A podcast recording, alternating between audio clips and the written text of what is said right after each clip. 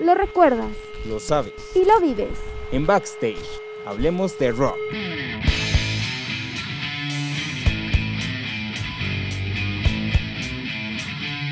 Con Fabián Pérez. Y Eddie Espino.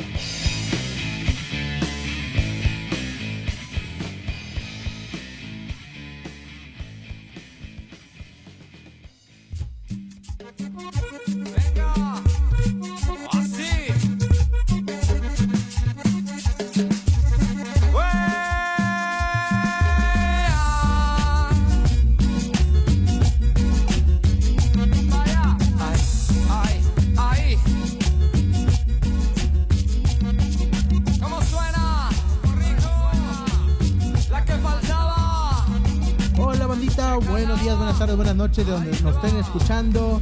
Estamos en un capítulo más de lo que es Backstage. Estamos en el capítulo número 6. Y pues también nos volvió a tocar de grabar en este de multiforo cultural, restaurante con comida potosina, Potosí Bistro. Y Eddie, ¿cómo estás el día de hoy? ¿Cómo te encuentras? Bien, bien, muy bien. Pues ya empezando otro capítulo más de Backstage. Hablemos de rock, disfrutando muy buen café de aquí de Potosí Bistro para que se vengan a disfrutar. Y ahorita estamos también con un muy buen ambiente el día de hoy. Vamos a tener bastante fiesta, cumbia, reggae y demás. No, y de hecho empezamos con un ritmo bien pegajoso. No sé si van a estar escuchando este, lo que estaba diciendo Eddie, reggae, ska, un poco de cumbia, una combinación. Vamos a traer de regreso un poco al señor Celso Piña, es un estilo muy parecido, pero tenemos un, un músico potosino que está trayendo a la banda de pelos para arriba. Así es, y pues bueno, pues damos la bienvenida a nuestro buen amigo Real Estilo. Bienvenido. Eso, aplauso, ruido, algarabía. Ah, bienvenido a Backstage, maestro. Muchas gracias, muchachos, por la invitación. Siempre es un gusto atender, este, atender estas invitaciones para programas de radio, eh, platicar un poco, echar cotorreo. Y aunque sea temprano en la mañana como hoy, este, aquí estamos en Potosí Bistro, contentos y listos para platicar con todo su auditorio. No, pues muchísimas gracias por aceptar la invitación. Y como estamos diciendo al inicio, traemos fiesta. Vamos a traer, o sea, no, no, no tengo descripción para decir lo que estoy escuchando en estos momentos. De hecho, Diego, la verdad traes un material genial, o sea, un material que desde que lo pones a, o sea, le pones en el playlist, en el Spotify, ahí estamos echando la cumbia, echando acá el rasgueo, ¿no? El zapateado, como decimos por ahí. Eso, sí, pues ha sido una peculiaridad, digamos, de mi, de mi propuesta musical, escénica. Eh, siempre, pues siempre echarlo para arriba el ambiente, ¿no? Siempre, siempre conectar con, con la con la gente, conectar con, sentimientos positivos, eh, conectar con nuestra, nuestra, nuestro cuerpo, con nuestra movilidad, con nuestra manera de, expresarnos, ¿no? Entonces, sí, siempre, siempre es mi peculiaridad, siempre echar para arriba todo. No, de, hecho se, se, nota ah, y también mucho en la parte del, diseño gráfico, las, o sea, la tipografía, todo lo que tienes en, los covers de tus discos, combina mucho con la música que estás trayendo, con la propuesta que nos que nos estás mostrando. Y empezamos con la rola de la última que acabas de grabar con Hickory Beach, ¿verdad? Eh, no, lo que estamos escuchando es, que andamos, sobre la cumbia, pero este es el primer sencillo, digamos, que saqué sobre cumbia. Se llama La cumbia del Nati Dreadlock. Este, editada, bueno, ya esa fue grabada, ya tiene sus añitos, ya tiene más de 10 años, yo creo que, la, que, que grabamos este tema musical allá en Distrito Federal.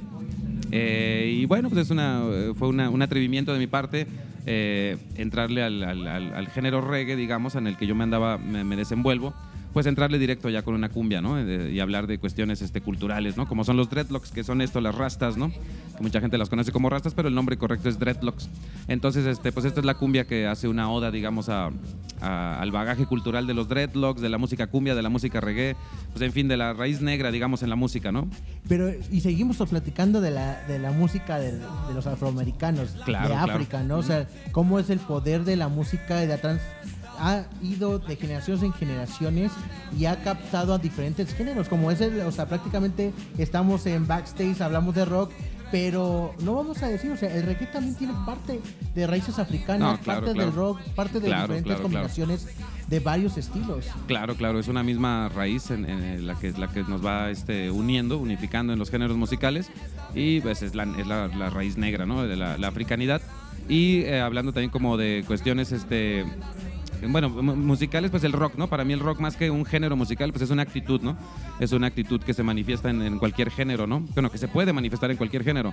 Entonces nosotros pues ya por herencia lo traemos, ¿no? Venimos realmente, la mayoría de los que estamos ahorita creando música alternativa en San Luis, pues venimos ya de familias rockeras, ¿no? De familias que traían ya ese, ese, ese gusto y ese, ese gusto por la alternatividad, ¿no? Por géneros diferentes.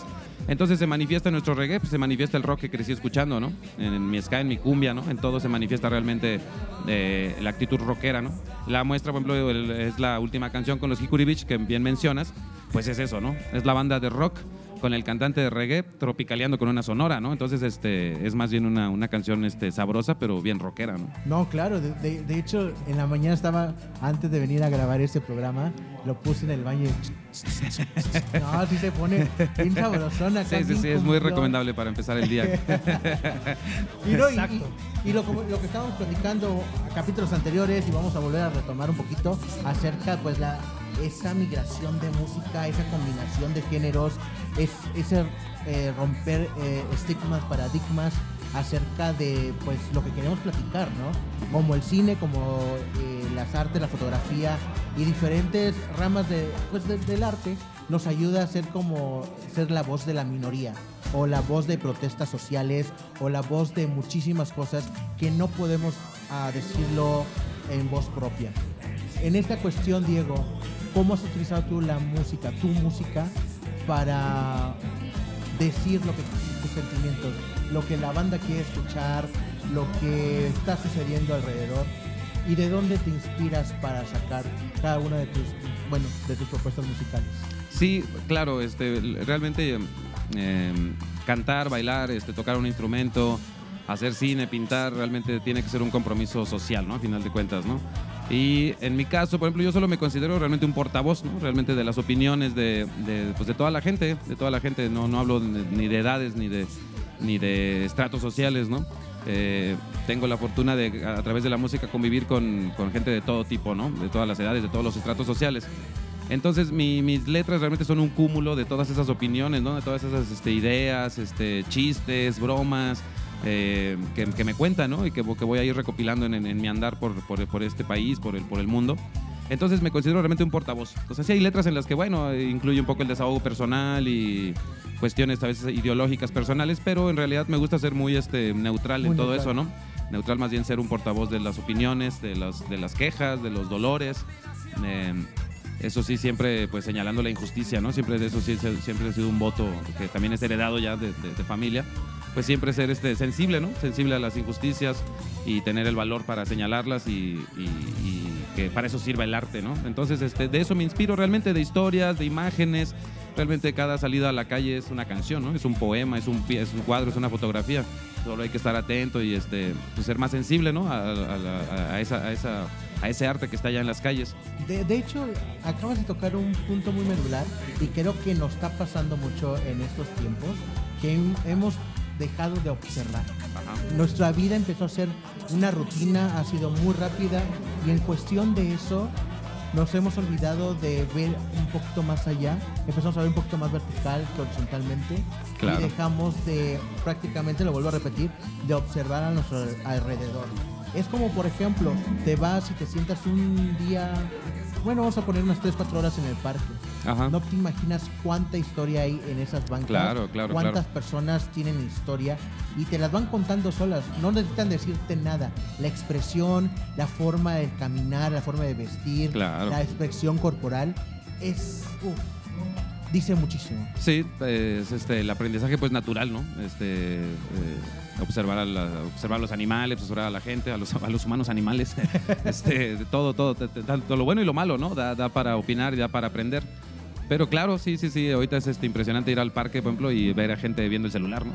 en el parque, ¿no? Cuando, cuando tienen todo enfrente de ellos, este, un gran espectáculo natural y de, pues, de introspección, de meditación, ¿no? Creo que la gente más bien le, huye un poco mucho a eso, ¿no? Porque pues se entiende, ¿no? Realmente el, ritmo de vida hoy en día pues es este 100% productivo, ¿no? Y, todo al todo al, al- trabajo, ¿no? Y cuestiones así, a las obligaciones, ¿no?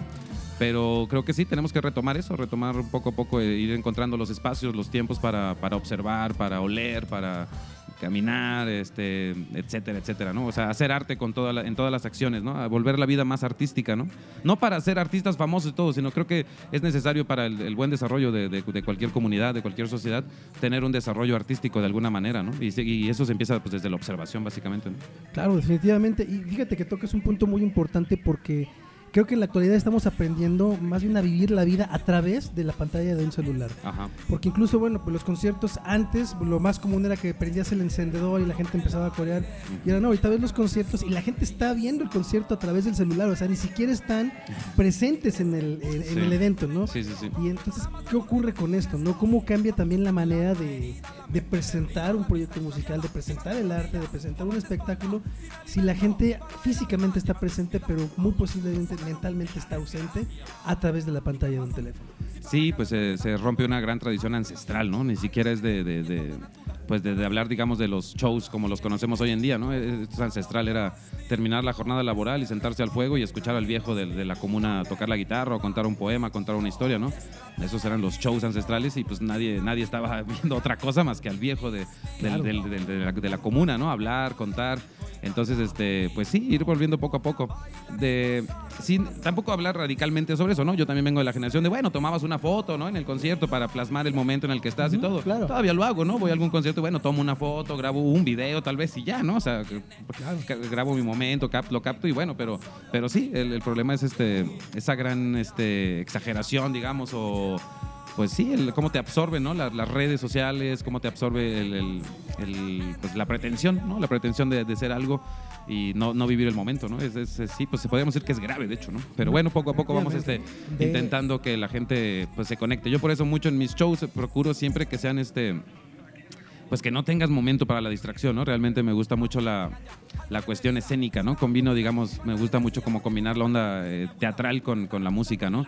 Entonces me gusta que la gente realmente esté como ahí atenta a lo que está pasando en el escenario, ¿no? Que no haya un momento en que puedan platicar, ¿no? Ni ir al baño. De hecho, no, de hecho, al- algo bien interesante que pasa en tus conciertos, bueno, a mí me ha tocado verte, es que la gente invariablemente terminan bailando. Sí, claro, o sea, claro. eso es algo muy, muy interesante porque pues no es tan sencillo lograrlo. O sea, no lo hace, no lo hace la música sola. O sea, es todo un concepto, todo un espectáculo que tienes que hacer y una comunión con la gente. Y esa conexión, pues es, vamos, es algo que traes ya de manera personal, que se va desarrollando y, y, pues no cualquiera logra desarrollar esa, esa- Sí. ese contacto con la gente. Y no- Sí, es como, nada más que, para mí es complementar el ritual, ¿no? El ritual y, y hablando de, pues, de, digamos, del género que interpreto, ¿no? Si, si, si, si fuera música de cámara o algo así lo que hago, bueno, pues sí, siéntense, ¿no? Y estén, estén atentos a lo que hago, pero, pero realmente lo que hago es este, música de baile y yo ni sé bailar, ¿no? Realmente yo también, este, No, yo como Dios que- me da a entender, pero es entender tu motricidad, tu, tu- o sea, tu, eso es a lo que voy, no, no, no, no saber bailar, digamos, académicamente, sino sentir tu cuerpo, saber que, que puedes moverlo, saber sentir tus articulaciones, sentir tu sangre corriendo, tu sudor,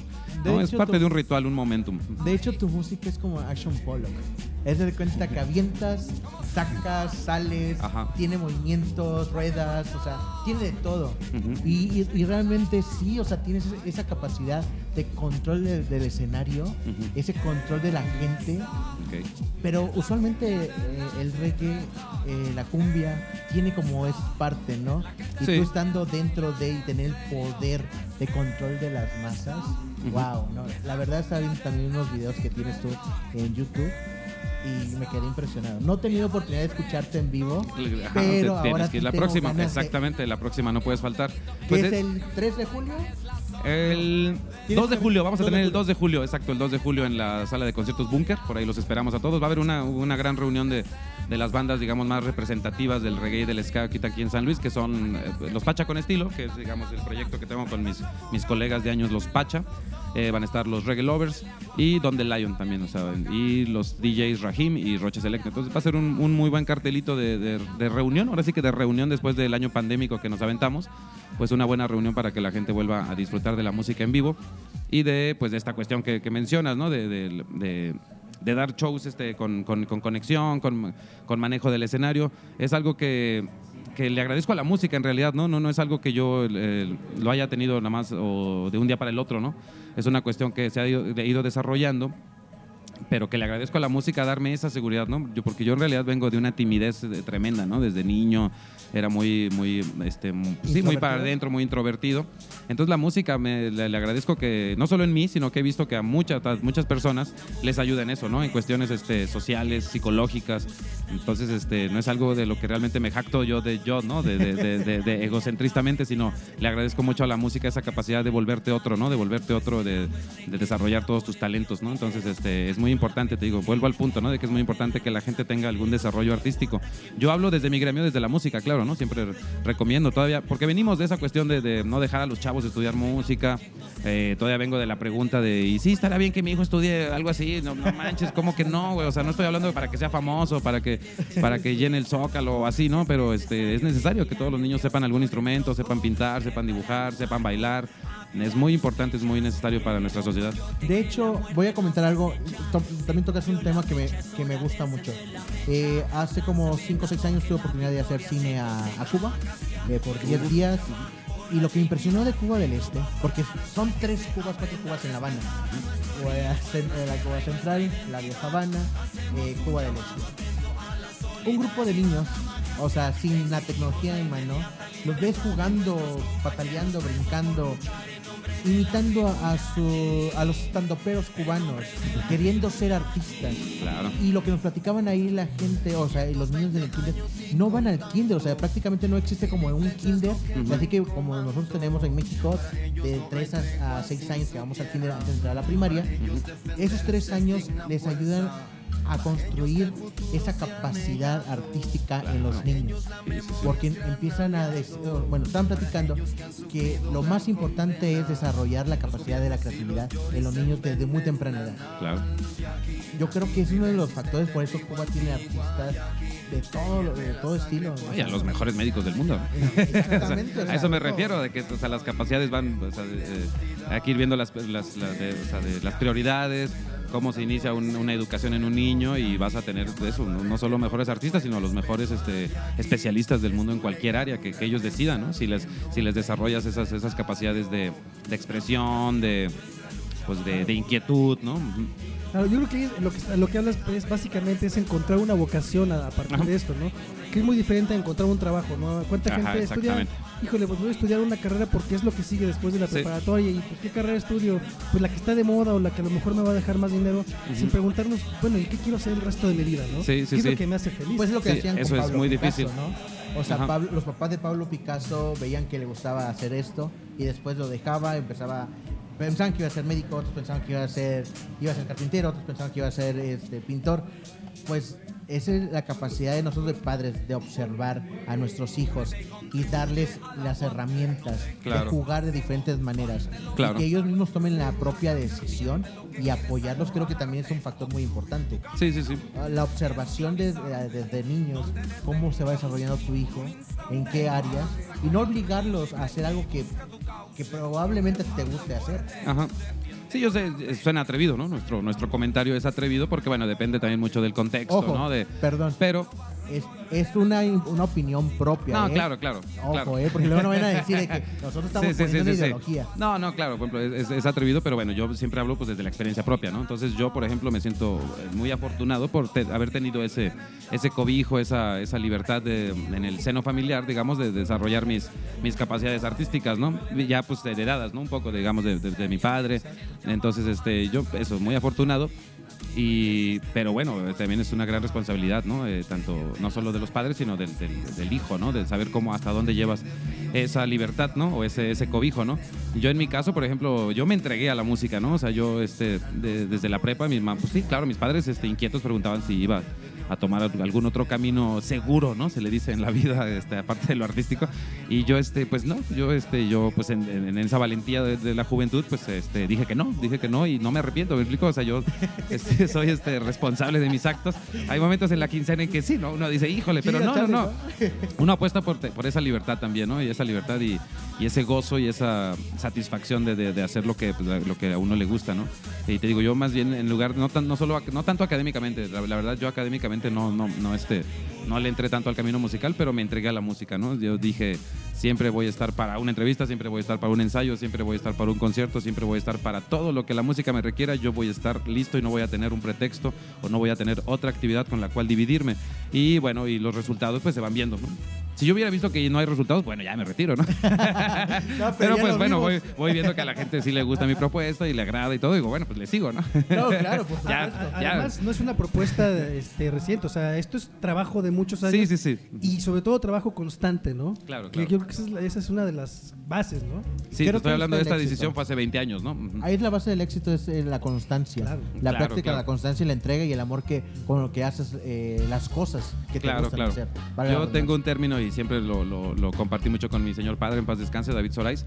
Era este, entrarle a esto salvajemente, ¿no? Es, es, eh, sobre todo hablando igual de, de- de, mm, estos este, ritmos alternativos, ¿no? De la- digamos en la alternatividad, es entrarle salvajemente, ¿no? O sea, es este, eh, con, con hígado, riñón y, y al final el Todo. corazón, de hecho, ¿no? Con toda la carne al asador. Exacto, con todo al asador, porque es este, pues es un camino independiente, ¿no? A final de cuentas el que uno este, el que uno elige en esta música eh, alternativa y pues eso, uno es uno es su manager, uno es su patrón, uno es su medios, uno es su diseñador, uno es todo, ¿no? Entonces este do it yourself, ¿no? Viene la ideología punk, ¿no? De los 70s que tanto me, me, me, gust- me gusta, digo, me sigue gustando, pero un- un- un un movimiento musical en el cual me clavé muchos años, este, pues es el punk, el hardcore, ¿no? Entonces, de ahí conlleva todo eso, todo, no solo una, una salva, una, porque digo salvaje, no, no en el término como este libertino, ¿no? De, "Ah", así, ¿no? De, de acabemos con el mundo.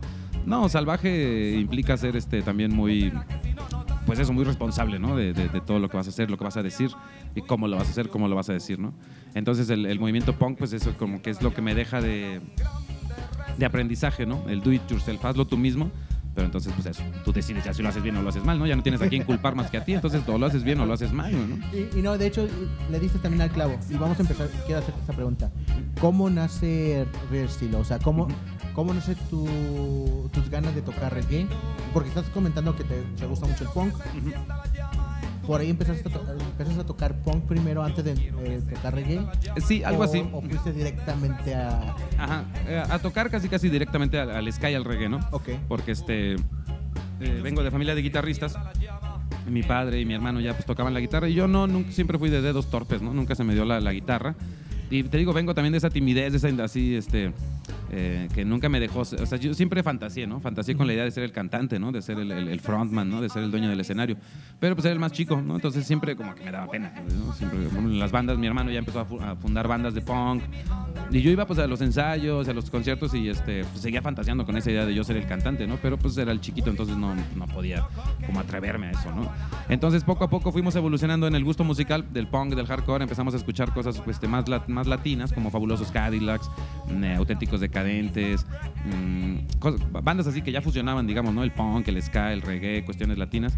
Y entonces empezó a ver la sección de metales, ¿no? Empezamos a escuchar eh, bandas de punk con, con sección de metales y cosas así. Entonces eso me llamó mucho la atención y decidí eh, empezar a tocar trombón. Entonces mi primer este, instrumento fue el trombón y empezamos a hacer esto llamado ¿no? Empezamos a hacer banda, la primera banda que formamos pues fue Agente 33. Fuimos de la primera generación de la Agente 33, mi hermano, yo, mi primo, gente que seguimos todavía hoy en día en la escena.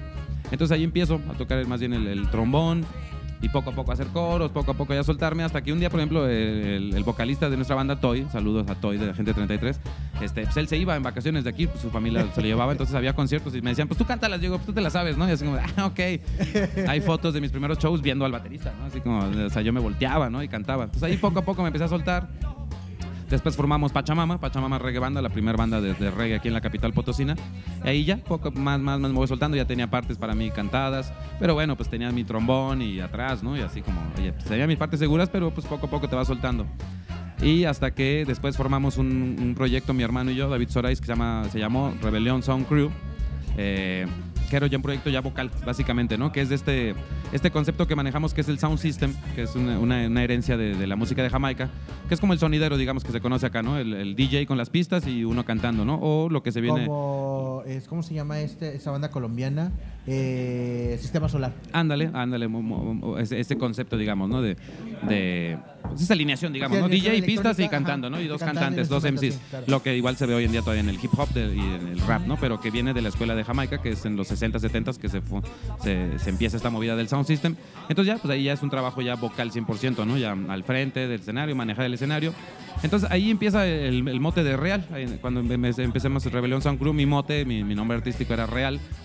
Porque la gente me lo empezó a dar, o sea, la gente íbamos a todos lados y ¿de dónde vienen? No, pues de San Luis Potosí. Ah, del Ah, de Real 14. 14. Y ya piensan que está aquí a la vuelta, ¿no? Piensan que vivimos aquí así. Ajá, sí, como que, y que desayunamos peyote y así. No, no, no, yo no, no, entonces el real, el real, el real. Entonces ahí se me fue quedando el, el mote de real. Y realmente estilo surge, bueno, el real estilo ya surge cuando me lanzo ya, digamos, en mi, primer, mi primer disco de, de sencillos, colaboraciones, así las, las compilé. Y, este, y que quise lanzar mi primer demo, digamos, ¿no? Entonces, este, yo, como te digo, pues yo soy mi diseñador, también yo diseño mis cosas. En el diseño, pues, eh, me, me faltaba algo abajo de real, ¿no? Entonces, este, realmente lo puse como subtítulo del, de- como del disco estilo. Y así lo empecé a mover el, el demo, pero la gente empezó ya a decirme el real estilo, ¿no? Entonces, eh, así, así surge. Realmente me, me agrada la historia porque es como la gente realmente la que, la que me dio el mote, ¿no? No me rompí mucho la cabeza como diciendo, ¿cómo me voy a llamar? O cómo no sé nada. O sea, La gente realmente fue la que fue adoptando el nombre y me gusta que me dicen el real, me dicen el estilo, el real estilo. Entonces, este, así surge eh, el deseo de ir tocando y cantando y diciendo mis cosas, ¿no? Entonces, este, y ya por este pues por herencias, digamos. La pregunta en profunda es cómo. Yo me fui a la historia básica, ¿no? Del nombre. Pero bueno, en realidad es pues, herencia, de ver toda la, toda la vida viendo a mi papá tocar, escribir, eh, subirse a escenarios. Pues ya, ¿no? Ya realmente es algo que digo, pues así como que doctor no quiero ser, ¿no? No, de hecho, déjenme contarles algo. Y el mundo, es lo que estaba diciendo, el mundo es un huevo. Porque hace como dos, tres años, todavía viví en y Querétaro. cuesta. Y empecé a, empecé a, a- a jalar amigos porque yo, a mí me gusta mucho el reggae. El reggae y el ska me, me encanta. Es uno de mis, de mis géneros favoritos. Pacho Mama viene a tocar a Querétaro. Ajá. Tocaron ahí en el, en el centro. Y empecé a jalar a la gente. Vamos, que vamos. Ah, qué bueno, qué Bueno, bueno. dos, tres amigos, cuatro amigos. Y mire, hasta ahorita se me dio la oportunidad de Mira, conocer mira. al, Muy al bien, vocalista. qué bien, qué bien. Tenía que llegar el momento, tenía que llegar el momento. Este, y bueno, el- el, eh, me gusta, siempre me gusta recalcar. Que le mandes besos, dicen, de producción. Que le mandes que le gustaste bastante, dicen. Eh, el- los deseos, de- bueno, al reggae, perdón, este, me fui como en la evolución nada más de los proyectos, pero bueno, el reggae llega como, llegó desde, desde joven, me acuerdo que era, era bien, este, bien chido que mi papá salía a tocar o se iba a la Ciudad de México de gira o algo y regresaba siempre con discos, él, él nos regalaba discos, ¿no? Entonces regresaba con, pues, eh, dependiendo de nuestros gustos, ¿no? Hasta, me, me acuerdo que de todo, ¿no? Eh, no voy a decir mejor para no quemarme mis gustos culposos, ¿verdad? Tu lado B. Pero, ajá, mi lado B, pero, pero un día me acuerdo que llegó con el disco de Bob Marley, el Uprising, ¿no? el, el último disco editado de Bob Marley. Y pues, era, era algo indescriptible, ¿no? Él, no- él nos lo describió como rock raro de negros, ¿no? O sea, dijo, esto es como rock raro de negros. Y nos lo dio, entonces ya desde ahí estaba el género en la casa, o sea, no lo escuchamos mucho, recuerdo que lo pusimos y sí dijimos, no, pues sí es rock raro de negros, ¿no? Eso está, está raro. Pero sonó, sonó, sonó porque era, era una obligación. O sea, ¿te acuerdas? Llegaba un disco y lo tenías que oír todo, ¿no? Y no, no, no había de adelantar la canción y nada. O sea, lo oías todo. Entonces, eh, ya estuvo ahí, digamos, el género. Entonces, cuando nos reencontramos con el género ya más tarde, eh, más años después, pues era bien bonito escuchar, el- eh, escuchar esas canciones y tener los flashbacks, ¿no? De, de- de escucharlo de niño. Decíamos, ah, no mames, pues ya desde cuándo teníamos ese, ese, ese disco ahí en la calle, a, a buscarlo, ¿no? Nos fuimos a buscarlo y ah, aquí está el disco de Bob Marley. Nos gustó mucho, en mi, en mi hermano y a mí, que veníamos de, digamos, del ska punk, de, de la protesta, todo esto, pues encontrar en el reggae lo mismo, ¿no? Y Letras, de hecho, mucho más fuertes que, que letras punks a veces, pero con un género suave, bailable, cadencioso. Para mí, perdón, eso fue mi- ese fue mi enganche con el reggae. Seguir escuchando letras súper propositivas, de protesta, con compromiso social, pero con un género bailable, que ya cuando ves a tu mamá haciendo el quehacer, ¿no? Con reggae dices, wow, ¿no? Sí, sí, sí. Y bueno, eh, eso, digamos que ese fue mi enganche. Y ya de ahí, pues es un enamoramiento realmente. El género, lo que es, bueno, en general la música de Jamaica es, es genial, ¿no? Es, te, te enamora y te hace, te hace estudiarla, te hace analizarla. Y el reggae, pues es un género que da para todo, digo, como da para la letra de protesta, da para el amor, da para la fiesta, da para la introspección, da para la meditación. Es un género muy, muy libre, muy abierto. De, pues de eso, de las últimas revoluciones musicales realmente que ha habido en el mundo, ¿no? Entonces, este, eh, pues me encanta, me encantó y lo, lo sigo representando, aunque hoy en día, por ejemplo, la propuesta ya es muy fusionada, ¿no? Digamos que no hacemos reggae puro, Este, hacemos un reggae pues mezclado con, con todo el bagaje musical que traemos, pero eso mismo da, esa, esa, esa, esa, esa oportunidad de fusionarlo con muchas cosas, ¿no? Realmente todo es este, cumbiable y todo es reggaeseable, ¿no? Oh, no. Pero pregunta, eh, antes de que vayamos a, a nuestro comercial del día de hoy. eh, ¿Me toca cantarlo o qué pedo?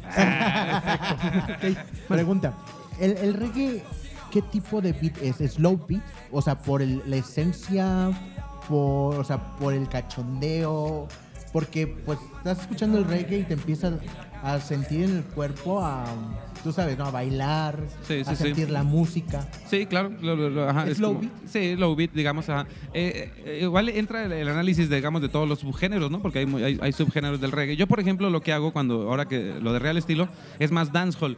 Es, un- es el último subgénero, digamos, del- de, la música reggae, que hoy está impregnado a nivel mundial, ¿eh? Es el reggaetón, mucha, mucha, mucha, mucha música eh, pop, eh, todos tienen un dejo ya, un, un toque, una fusión con el dancehall, que es el, un Manu género Chao. surgido en los 80s, claro. Ah, Manu Chao. Manu Chao, y estás hablando de los alternativos, pero hay, ahorita hay géneros famosísimos, este, Lu- Luadipa, o sea, mucha gente famosísima que está haciendo realmente fusiones con el dancehall, que te digo, es un género surgido en los 80s en Jamaica, y que eso, que ese sí es más eh, súper salvaje, ¿no? Sí, sí, hasta con letras sexuales, pero y con un movimiento cadencioso, pues eso, muy, muy popularizado, digamos, por, la, por el reggaetón, digamos que es la, la misma métrica musical, pero bueno, este, eh, hecho en Jamaica, ¿no? Entonces, este, yo lo que hago es mucho dancehall, reggae, pero el que tú dices, por ejemplo, el que mencionas el reggae, el, el principal, que es el reggae roots, pues claro, claro que es este low dance, ¿no? Son frecuencias bajas. Y es música de bajo más bien, ¿no? Música de bajo, todo lo que sea el dub, el reggae, el dancehall, el robadub, digo, hay muchos subgéneros, pero realmente todos siempre son marcados por la línea del bajo, que es la que, claro, pues marca la cadencia, marca la cachondez, ¿no? Oye, y Eddie, bueno, ya hablando del low beat, de la cachondez, ¿cómo te sentiste ese desayuno que te vi echarte ese ratito? Ese, esa canasta con huevo. Ah, la canasta de huevo. Pues es que eh, recordemos que cuando estábamos en el aniversario le estábamos aplaudiendo al huevo. Por ahí está el video para que luego chequen eh, qué pasó con el, con esa anécdota del huevo. Este, no se los voy a platicar para que la busquen. Ahí debe de estar. Pero sí, de verdad que desayuno bastante bueno. Les recomiendo la canasta de huevo. eh, aquí en Potosí Bistro para que se vengan a visitarnos, para que vengan aquí, no solamente a comer y a disfrutar de una buena bebida, un café, cerveza artesanal, etcétera, sino también que vengan a todos los eventos que tenemos aquí de jueves a, a sábado. Se está teniendo eventos culturales, es un multiforo cultural, entonces tenemos música, trova, rock, blues, etcétera, este, danzón, eh, lecturas, etcétera. Tenemos Sí, todo viendo. un poco. Tenemos chile, mole y pozole en Potosí Bistro. ¿Y dónde nos pueden encontrar?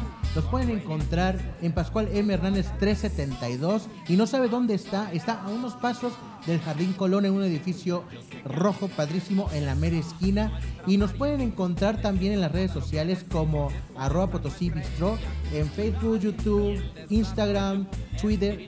Ahí tenemos toda la información. Y para que no se olviden dónde nos pueden eh, también buscarnos es... Ah, perdón. Las horas. Eso es muy importante. De lunes a jueves estamos abiertos de 9 y media de la, ma- 9 y media de la mañana a 9 de la noche. Viernes y sábado de 9 y media de la mañana a 12, ah, bueno, 12 pm a medianoche. Y 12 no, se, y no se olviden, o sea, ahorita el, todo lo que es junio y julio vamos a tener varios eventos que ah, no puedo decir, no lo puedo describir. No, pero entren a la página de Potosí Bistro y ahí van a, van a ver toda la cartera. O bien también entren a las páginas de Backstage, ahí vamos a estar avisándoles también de todos los eventos que va a haber aquí. Ah, y también se me estaba olvidando una cosa. Si quieren ustedes, o sea, si no tienen ganas de venir por lo de la cuestión de la pandemia o no les da tiempo de venir a consumir localmente acá al restaurante, lo pueden pedir, lo pueden pedir para llevar, lo pueden buscar en Facebook, ahí viene toda la información de cómo pueden hacer los pedidos. Y yo les recomiendo una hamburguesa que está uf, uf, muy buena. Esta hamburguesa se llama Chat Noir, que es una hamburguesa hecha a base de pan de pulque. Ay Dios, no, qué delicia, papá. La verdad, miren, les digo, a mí que me gusta comer mucho, o sea, no se nota, miren. No, no, la verdad, la verdad, no es porque estemos grabando acá, es porque tienen que venir, o sea, tienen que disfrutar de este multifondo cultural y también, como decía Eddie, ¿por qué no venirse a echar un buen desayunito, una buena comida? O matar con un cafecito blanco. Exactamente, una chelita. chévecita, ¿eh? Y Sí, pues bueno, Sí, de repente me ven distraídos porque ahí enfrente está la pantalla con todo el menú y sí, eh, estoy viendo los platillos. sí, No, es que- es- es que y las que chelitas y los eventos y todo. O sea, es- es- realmente es un deleite a los sentidos, ¿no? Estos lugares me gusta mucho visitarlos por ese deleite general, ¿no? Que hay para, para todos los sentidos, ¿no? Es que así empezó se nuestra complementa muy bien. Tanto aquí, tam- ahorita estoy, por ejemplo, notando, saludo a Verónica Stanford, ¿no? Que es la de la exposición ahorita, una gran amiga y, y- y difusora siempre del arte. Entonces, saludos también y a todos los involucrados en, en- en los lugares alternativos, digamos, de la capital potosina. Siempre se merece nuestro, nuestro saludo y nuestro respeto por todo ese esfuerzo que hay, ¿no? Mantener un lugar así no, no es nada fácil, menos después de un año pandémico. Entonces, pues eso, hay que, hay que seguir apoyando la, la, la economía alternativa y, y mira, tacos de mar y tierra potosina. Ya ves, estoy distraído. No, y de, de hecho, le diste al clavo. De hecho, eh, Manuel Loria, que es el que conlleva, es el director de, de Bistro. Mi respeto, o sea, la verdad, todo también lo que Sí, ha sí, hecho sí. después del, del inicio de la pandemia, este, esta apertura, este espacio, y como decías, Diego, hay que agradecerle y darle una- un buen aplauso a sí, personas. Que quieran difundir Uno. a la cultura. Pa. La cultura No, es sí, muy sí, es- es- importante, es- o sea, chicos. es loable la labor, claro. El arte es algo muy esencial para el ser humano. Sí. Es como para liberar todo, esas, todo ese estrés, toda esa pasión que tú traes. El arte es como la opción, o sea, es como una alternativa a también como a mejorar un poco tu alma, a, a crear una, una apertura más a, a tu mente. Sí, no, no, ca- cualquier este negocio, digamos, negocio de este tipo como restaurant bar, que, que se vuelven foros culturales, pues puta, ¿no? Para mí son, es impresionante porque pues este como que eso no lo dan en las clases de así de, economía y eso, ¿no? O sea, como que te enseñan a manejar un negocio nada más de un producto, ¿no?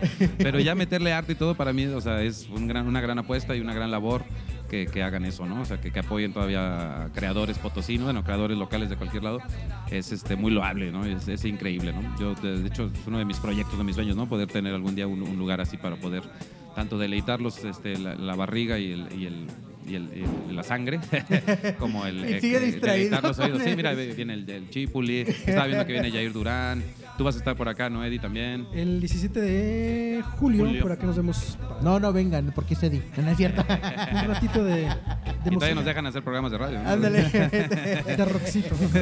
No, no por el lugar, sino por Eddie, no, no es cierto. No, estamos cotorreando.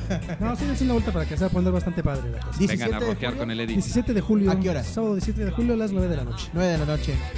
Rockcito. Va- no, este julio tenemos un chorro, pero un, un chorro de eventos. La verdad estoy muy contento que estamos regresando a la normalidad poco a poco después Sí. de un año pandémico, lo que estaba diciendo Diego anteriormente. Y pues sí, Diego, antes de seguir con esta entrevista, ¿dónde te podemos encontrar? En, dinos tus redes sociales, Sí. cuáles son los eventos que tienes en puerta.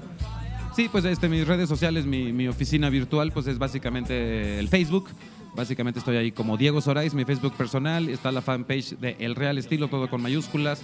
Estoy en Instagram como Diego Real Estilo, en YouTube como Diego Real Estilo, Spotify Real Estilo. Eh, en fin, eh, pues ahí Real Estilo, S-T-I-O-L-O, como dice aquí, mira. Luego le ponen con E. L-O. Le ponen con E y salen unos reggaetoneros que pues no, no, ah, nada que ver. Entonces este, pónganle así, S-T-I-L-O. Este, ahí estoy, Diego Soray, servidor y amigo. Nos vemos el 3 de julio. 3 de julio este, es la, la siguiente importante.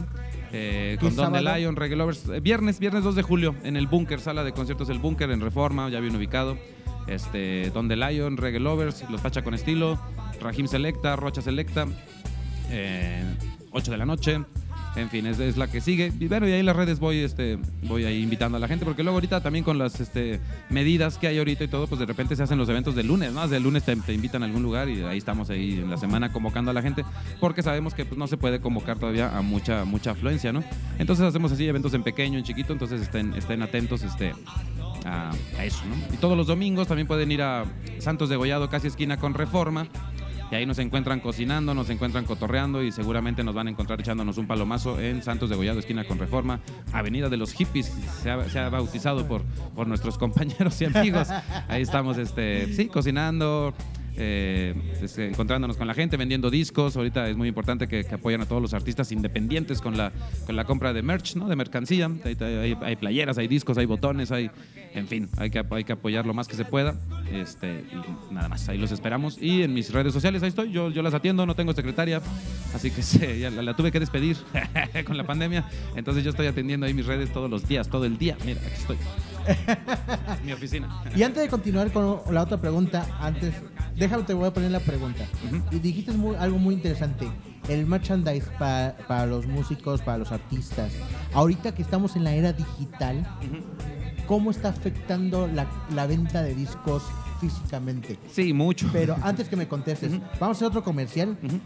Agradecemos a la Universidad Cuauhtémoc por el apoyo que nos está ofreciendo para realizar estos podcasts. También le queremos mandar un gran saludo a nuestro equipo de producción. Sin ellos no podemos hacer o llevar a cabo este Muchas equipo. gracias, muchachos. Muchas gracias, muchas Muchas gracias. gracias. Muchas Les gracias. agradecemos el tiempo que le dedican a, a este proyecto. Y pues regresando, vamos a Les regresar con la entrevista. depósito. Ah, luego ahí, ahí, ahí les encargo el tiquecito, ¿no? Por favor. Ah, no, espérate, espérate. No ha llegado la quincena. La quincena es el otro martes. Tranquilos. Tranquilo, aguanta, aguanta, aguanta. y regresando a, la- a la pregunta que eh, puse. ¿Cómo está afectando la nueva era digital al merchandise de las de los artistas independientes? Sí, eh, pues sí, mucho, digamos, ¿no? Se puede, la afectación es, es- es severa, digamos, pero este, pues es que es como un, es también este, una brecha, ¿no? Y este que, que- que tenemos igual ya los que tenemos este, más de 30 con estas tecnologías, ¿no? Este, yo para eso sí tengo que delegar, ¿no? Ahí, ahí sí yo no, yo no me encargo mucho de cómo ya este, comercializar, digamos, digitalmente mi música. Tengo ahí oficinas con las que trabajo que se encargan de eso, ¿no? Porque, pues sí, uno está activo. Yo vengo muy de eso, de, de hacerlo yo mismo. Entonces a mí me encanta diseñar mis portadas, ir a imprimir mis discos, este, ¿no? Hacer la calcomanía, hacer algo original para que sea como una pieza original, la que la gente compre, ¿no? Hoy en día más, de hecho, le tenemos que me- me- me- poner más esfuerzo a eso porque sabemos que la compra realmente es el que te- es tu fan o es el que te está haciendo una compra solidaria o es el que, que- el, el coleccionista, ¿no? El que sabes que ya compra un disco es porque es coleccionista o es tu fan o te está haciendo la compra solidaria, ¿no? El que sabe que, que te apoya y sabe que lo compra, pero realmente me, me han comprado discos que dicen ya no tengo ni dónde oírlo, güey. O sea, no, o sea, me lo han comprado y dicen, güey, no tengo ya ni dónde oírlo, güey, pero bueno, te O lo sea, compro no y lo va a tener ahí. Ya no hay ni USB en la computadora. Sí, ¿no? Con eso les ponemos Ajá, todo. exacto. Entonces es- es- es- es- ha sido complicado. Eh, pero bueno, tenemos que ir ahí sorteando las, este, las nuevas maneras, las nuevas formas. Pero yo en lo personal, en lo romántico, sí pido que, que vuelva, ¿no? Vuelva. Sobre todo, por ejemplo, el, el- proyecto que traemos ahorita, los Pacha con estilo, este, es editar un, un LP, un, un vinilo, ¿no? Entonces, este, queremos volver a esa, a esa cuestión, aparte de la, pues, para la potencia sonora, ¿no? Es, es muy distinto escuchar un MP3 a escuchar el, el- el vinilo, ¿no? Este, entonces, este, estamos este, esforzándonos, digamos, porque es, es difícil, es caro, digamos, la inversión para hacer- sacar algo así. Pero sabemos que van a ser piezas coleccionables, ¿no? Que va a ser un, un, eh, sería el primer, por ejemplo, el primer el vinilo, la primera banda en editar un vinilo aquí en San Luis Potosí. Entonces, este, pues ese es nuestro esfuerzo ahorita por volver a esa cuestión de, de- del coleccionismo de la música, ¿no? Y escucharla como se debe.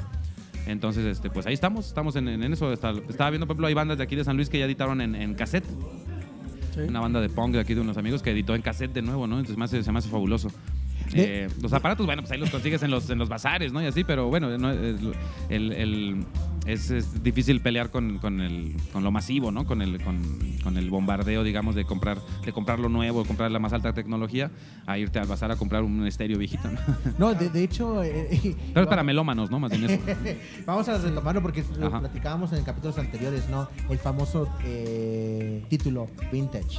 Ajá. O sea, sacar el vinil, sacar el, pues, eh, nuestros reproductores, los Wallmans No, el, de el o sea, desde Sí. que pones el vinil y se escuchaba el... Ándale. o sea, Claro, claro. La, Desde ahí la eso ya te genera una...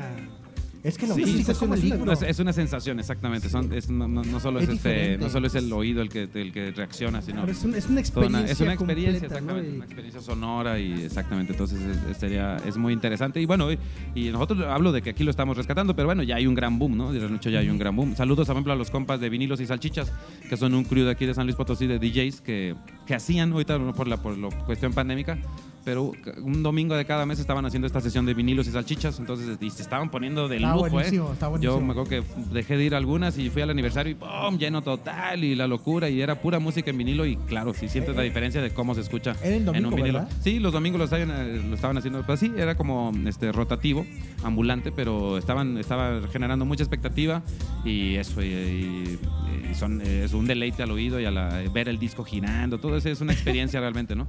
Entonces, este, pues sí, eh, volviendo al punto, bueno, sí afecta mucho, pero tenemos, te digo, tenemos que ir ahí este, sorteando y este, pues acoplándonos también a, las- a las nuevas maneras, ¿no? De, de- de comercializar nuestra música. Y en esta cuestión, ¿tú cómo lo estás llevando? O sea, lo acabas de decir, acoplándote. Ujú. ¿Qué estás haciendo para pues amortiguar pues el, el- el cambio de era, o sea, de, de lo físico a lo digital. Eh, pues sí, eh, entrarle a todas las plataformas, ¿no? Digamos que antes era este, pues era, era, era, era mucho más fácil, ¿no? No que tener el, el, Audio Galaxy. O en mi caso, por ejemplo, eh, una de las páginas que me gusta mucho, que ya, bueno, que cada vez es menos este, visitada la plataforma, es SoundCloud. SoundCloud me gusta mucho porque esa es muy práctica, es muy fácil. Y ahí sí, por ejemplo, ahí sí tengo toda mi colección de temas. Porque ahí también no hay tanto rollo con los derechos, ¿no? Yo luego, este, como al- algunas canciones que yo tengo las uso con este, pistas este, genéricas, o sea, con pistas, digamos, del dominio público. Pero bueno, entra un rollo ahí de derechos. Entonces, bueno, en SoundCloud sí tengo todo mi material, casi todo, todo, todo registrado, lo tengo ahí en SoundCloud. En Spotify tengo menos por esta cuestión de derechos. Y te digo, todas estas cuestiones yo sí re- relego, porque sí, sí estoy ahí medio tatanca, decía mi querido Sax en paz descanse, medio tatanca, medio atrasado. Entonces, este, eh, este es una- son oficinas las que, las que me, me trabajan eso y bueno, pero trabajo bien a gusto con ellas. Y eso, por ejemplo, el año pandémico estuvo re bien que ya ni me acordaba y de repente, ay, pues ya generaste tanto en Spotify. No, yo, ay, güey, échamelo, güey, que no está- ni para tortillas, cabrón. Entonces, este, bueno, sí entra un rollo ahí de, este, de, de burocracia, digamos, digital, burocracia este, de Hacienda, todo ese rollo. Monopolio Pero bueno, pues hay también, que ¿no? entrarle, hay que entrarle, hay que entrarle y este, pues sí, irlo generando poco a poco. Pero bueno, yo soy, ahí te va. En esa cuestión, yo te puedo decir que yo sí soy más vintage. O sea, yo soy más del show en vivo, de vender mis discos y eso es lo que me genera realmente mi, mi manutención. ¿no? Yo me dedico 100% a la música y yo más bien soy de- de- del show, del show. O sea, las redes y todo eso sí, pues sí las digo, las plataformas, todo esto, pero, pero para mí están como en segundo plano, la verdad. No, pues sí, miren, honestamente, banda, bandita, bandota. No es consejo, ¿eh? Creo que No es consejo, es una No estoy diciendo cómo lo hago yo. La verdad, cuando tengan chance de ir a, a estos conciertos y los artistas están vendiendo su, su material, échenle la cooperacha. O sea, no se olviden de llevar efectivo. Ya los doy bien baratos, ya. Bueno, también acá el señor Diego lleva su terminal por si se te olvidó el, Claro, el claro, efectivo, claro. él te pasa la Transferencia, cualquier, todo, todo, trueque, o sea, también todo, ¿no? O sea, se ha vuelto también este, esta cuestión pandémica, me dio mucho para hacer el trueque, ¿no? Este, truequear mi, mi música, mis playeras, mi, este, hasta, hasta shows, ¿no? Shows que he tenido así con gente que, que también es emprendedora, que es emprendedora y este, así, pues también, ¿no? Intercambiar shows de repente por productos de ellos, ir a bazares, Como a dice, cantar pues- y ahí que cada puesto me dé algo, o sea, sí, el trueque se puso también al, al 100% de nuevo y es algo también aceptable para nosotros. Como dice producción, puros de a 100. Pero es de 70, te lo dejo, canal. 70, para que veas con descuento, Carlos. Y está firmados. Ya está firmados, autografiados. Y para ir cerrando este capítulo, yo quisiera seguir platicando, pero el tiempo se nos está acabando. Diego, em, ¿a qué artistas les, les ha- les has abierto conciertos? ¿Cómo ha ido tu, tu trayectoria musical? Desde que empiezas hasta ahorita, ¿cómo ha sido tu evolución? ¿Y qué viene para Real Steel? Pues sí, ha sido una, una evolución muy, muy bonita. Yo la siento muy bonita, muy, muy satisfactoria para mí. Con sus eh, sabores y sin sabores, ¿no? O sea, no, no, no todo es rosita siempre. Pero eh, siempre me considero muy afortunado por el cariño de la gente, ¿no? Eh, más allá del, del reconocimiento o, digamos, la fama, cuestiones así, no, a mí siempre es el cariño de la gente. Yo eh, regularmente todo el año, como me dedico 100% a la música, pues todo el año me la paso girando, ¿no? Todo el año realmente estoy en gira. Entonces, este, pues ya he recorrido la, mayoría, la mayor parte del país. Pero lo que me gusta es que más allá de, de- de- de- seguidores o fans, digamos, tengo muchos compas, ¿no? He, he generado muchísimos compas alrededor de- del país y de, bueno, tuvimos la oportunidad de ir a Colombia. Eh, entonces, este, es eso, la amistad, ¿no? La- se refrenda siempre, porque yo sé que ya, aunque no vaya a tocar, aunque no vaya a dar show, yo sé que donde quiera que me pare voy a tener quien me, quien me brinde su techo, quien me brinde un sofá y quien me brinde una cerveza fría, ¿no? Entonces, este, eso es lo que estoy muy agradecido con la, con la trayectoria que he generado. Eh, escenarios que he pisado también, claro, ha habido muchas satisfacciones y muchos también sin sabores, ¿no? Ha habido, este, eh, y no hablo solo de, de- de- masivo o de poca gente, ¿no? Ha habido, este, experiencias fuertes, ¿no? En los escenarios, así, eh, eh, esa música que yo, que yo interpreto, pues se mueve mucho en los barrios, ¿no? En los barrios populares, ¿no? En los guetos. He ido a muchos barrios pesadísimos donde donde es- mejor que ir a las, a las, a las colonias este, pues, fresas, ¿eh? la verdad, o sea, pero, pero son ambientes fuertes, son ambientes tensos, son ambientes acá donde ves, claro, ves violencia, ves este, drogas, ves, pues, ves muchas cosas, ¿no? Pero en general siempre bien salvado por la música, por el arte, por la, por la labor cultural, siempre este, la, la aprecia mucho la gente, ¿no? Tu labor, entonces te, te brinda el cariño, te brinda el reconocimiento. Eso y estar en los masivos, estar, por ejemplo, una de mis mejores experiencias fue haber tocado en el Zócalo Capitalino con este proyecto de los malditos cocodrilos, cuando tuve la oportunidad de, combinar ahí con la maldita vecindad, con los integrantes de la maldita vecindad. Fueron cinco o seis años de, gira con ellos y estuvo excelente, ¿no? Muy buenas experiencias, codearte, rodearte ya, este, y aprender de los grandes, ¿no? De los, de, los, de los personajes grandes del rock mexicano. Eh, y en el reggae, pues eso, tocar con, con, pues, con, con gente que, que, que escuchabas de- de- pues, desde chavo, ¿no? O sea, de tus influencias, ¿no? Eh, grandes intérpretes de Jamaica, ¿no? Como pues los viejos, pues, o sea, los, los, los grandes de los 70 ¿no? Por ejemplo, hacen un festival aquí cada año que se llama Foundation Legends, este, y que traen eso, traen a cantantes de los 70s, 80s. Entonces, pues ya, poder abrir los conciertos con ellos, ahí compartir un poco. Porque este género también es muy de sencillez, ¿no? O sea, realmente siempre, pues, nunca es, no, o sea, no, no es de que no, no lo ves al artista más que en el escenario, no, lo ves ahí platicando, lo ves ahí compartiendo con la gente. Entonces es más bien este, aprender de ellos, un consejo. Eh, entonces, este, cualquier escenario para mí es digno de, de- de- de- sumarse al anecdotario, ¿no? No hay, no hay escenario, no hay este que, que yo anule, digamos, ¿no? Para mí todos han servido, todos me han, me han funcionado, los de dos gentes hasta los de, de 30 mil gentes. Entonces, este, muy satisfactorio. Y pues bueno, para el Real Estilo sigue eso, seguir pues to- tocando, tocando y tocando. Soy un hombre del escenario, ¿no? Este, soy un hombre del escenario. Me- ahí, ahí es mi, mi, pues mi, mi- mi momento de plenitud humana, ¿no? Ese es el, es el escenario. Entonces, este, seguir tocando, tocando, tocando, pues, superar esta, esta, esta, esta etapa pandémica, superarla poco a poco, que la gente tenga la confianza de, volver a los escenarios, a, digo, a los, pues a los foros, ¿no? A lo, a lo que era, ¿no? Pues yo sé que es difícil volver a, que te escurra el sudor del de al lado, ¿no? y, lo- y te caiga la cerveza caliente, ¿no? Y todo eso, pero bueno, pues eso era parte del ritual y seguiremos tocando, seguiremos en el proyecto de esto del vinilo con los Pacha, eh, sigo grabando mis sencillos, tengo la cancionería, la cancionería del Real Estilo, que es un proyecto que saqué debido a la pandemia, donde ofrezco servicios de canciones personales. ¿no? Me pongo a dedicar canciones, hago, canciones en base a, listas de, que de, de- de cuestiones que les guste a la persona que se la quieran dedicar. Ahí chequenla en mis redes también. Y nada, pues seguir componiendo, seguir tocando, seguir brindándole alegría y felicidad a la gente y momentos este, sublimes, ¿no? Positivos. Positivos, claro, siempre. La vida positiva, ¿no? La vibra positiva como es. Claro, como siempre, la ley siempre, siempre, siempre. Podemos andar sin un quinto en la bolsa, pero siempre con la vibra, llenos de vibra positiva. Súper, súper bien. Pues Diego, muchísimas gracias. Gracias a ustedes. Agradecemos bastante tu presencia, Eddie. Eh, no, esa entrevista estuvo bien, bien locochona. Estuvo. Quisiera que alargáramos la, la entrevista, pero el tiempo se nos ha terminado, banda. Eh, Pero no- de todas formas, yo creo que luego vamos a tener una Puede haber segunda volumen vuelta. 2, ¿no? Puede haber volumen 2, Claro, volumen y, dos. y además también para invitar a los Pacha, porque son puede carnales. Y yo creo que ahí vamos a tener una fiestota. pero bueno, para eso creo que vamos a tener que cuidar mucho la logística, porque si no, ahí sí nos vamos a ir. Yo creo que. Eh, no, no, o pues sea, tenemos charla tarde, para claro. dos o tres días fácil. Claro, por supuesto. Y no, y, a- y aparte también, o sea, Diego ahorita, pues ahorita que empieza la pandemia, empieza otra vez a, a las giras. Entonces, hay que tener una buena logística, pues para volverlo a captar y irnos a, a chelear, ¿no? Que- que ya Sí, me sentí raro tomando aquí. tu juguito. ¿No tenía vodka? Pero bueno, antes que nos vayamos, déjeme despedir a, a Diego. Muchísimas gracias. Muchas eh, gracias. Una, una vez más. Backstage Radio Y- Show, hablemos de rock. Muchas gracias. Banda, estamos, no se olviden, estamos transmitiendo desde Potosí Bistro, que está eh, ubicado en Pascual M. Hernández 372. Que es el Potosí Bistro es un restaurante potosino, es un multiforo cultural, donde puedes encontrar una variedad de platillos mexicanos hechos en casa, un platillos gourmet.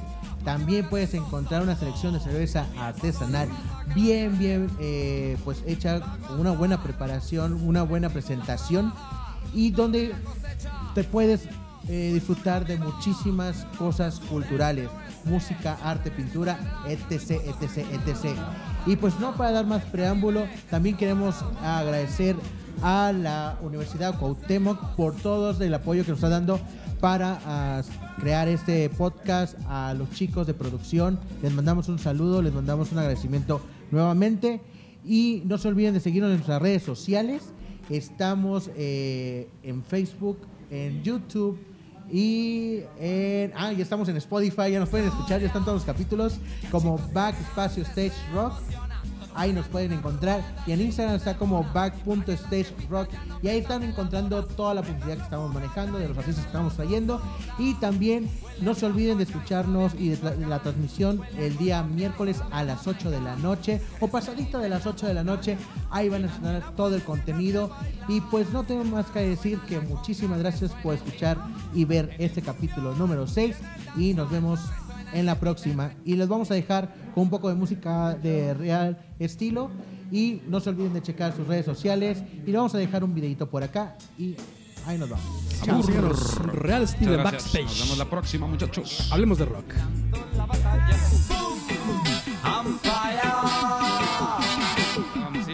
Yo sé que a algunos les molesta nuestra apariencia, les incomoda lo que decimos. Ok, todo listo. Ajá. Cocinemos pues. ¿Quién anda ahí? ¡Pum! On fire. El danzal informativo cocinando un buen pastel.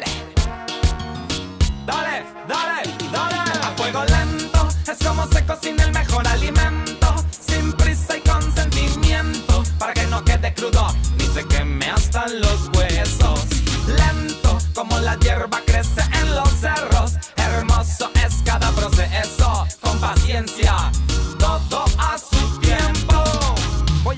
Mercado, que se les antoja. Hoy quiero cocinar para todo el que se asoma. Y tengo la mañana para escoger los ingredientes de todos los colores y sabores existentes. Sé bien lo que quiero y por eso de todo agarro. Que si es necesario, pues pido fiado. El horario del alimento es sagrado. Y los comensales ya se están acercando. ¡Tiempo! Sé que vienen muy hambrientos, pero hay que tener paciencia, pues acá se cocina con leña. No es comida rápida, no es tienda de conveniencia. No son papitas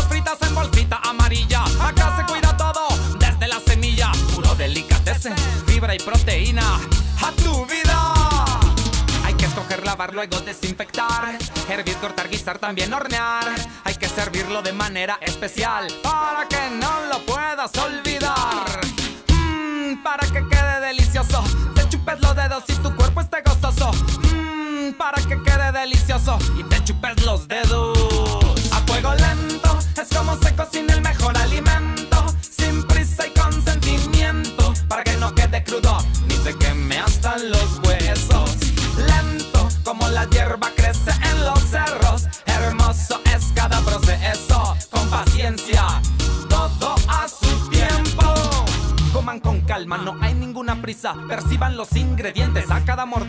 Que al final viene el postre y la sonrisa. Y de eso se trata la movida. Hay que encontrarle el sabor y la consistencia. Dulce no amarga la existencia. Hay que buscarle sabor y consistencia. Que sea productiva y no lentejas. Y hay que ponerle más,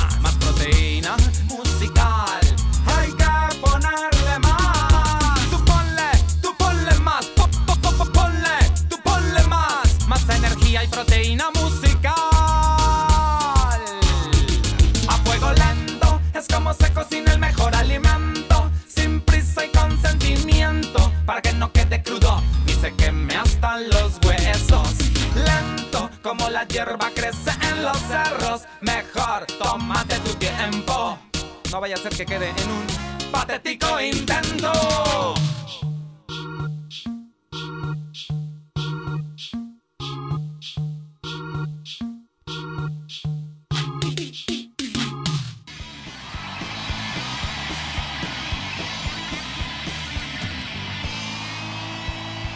Si te late recordarlo Saberlo. y vivirlo, no, dejes de escucharnos. En Backstage. Hablamos de rock.